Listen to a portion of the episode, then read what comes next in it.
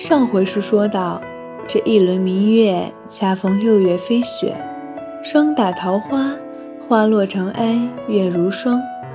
这进京赶考的白面书生呢，正是遇到了深山入室修行的小狐仙。那哎哎哎，能不能说点新鲜的？这《聊斋》怎么早就听腻了？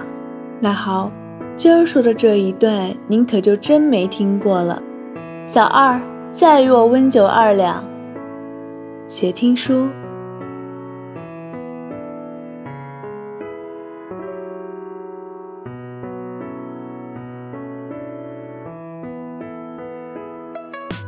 千秋月月了乌江一曲诀别唱霓裳，十万兵斧钺钩枪刀刃如雪映寒光。且远望杀机重重，十万雄兵势如虹。乌江畔楚汉峥嵘，恰似汉水困蛟龙。最无奈英雄气概空留余力战边塞。八千骑难逃一败是非成败最无奈。忆往昔一世轻狂，八千烽火照洛阳。最难逃儿女情长，书接上回楚霸王。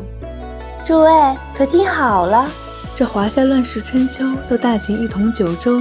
江山战火本无忧，却奈何暴政不休。天下合久必分，黎民众生战火生。诸侯四起乱乾坤，才有这楚汉之分。且听这书接上回：寒霜染了将军眉，蚁人三阶青丝垂，只剩了天意难违。当最后仅剩豪迈，那一剑稳断情债，断了枪也藏了爱，却没敢踏出乌江外。且看这残阳似血，且杀到尸横遍野。恰逢六月起飞雪，却没人说是不解这万里江山是牢，哪个英豪能逃？身在乱世谁逍遥？皆是苦中在熬。熬不过人世百年，一杯黄土一场缘。历史忘了沧海桑田，谁会记得你容颜？这青史留得一笔，这力拔山兮是你。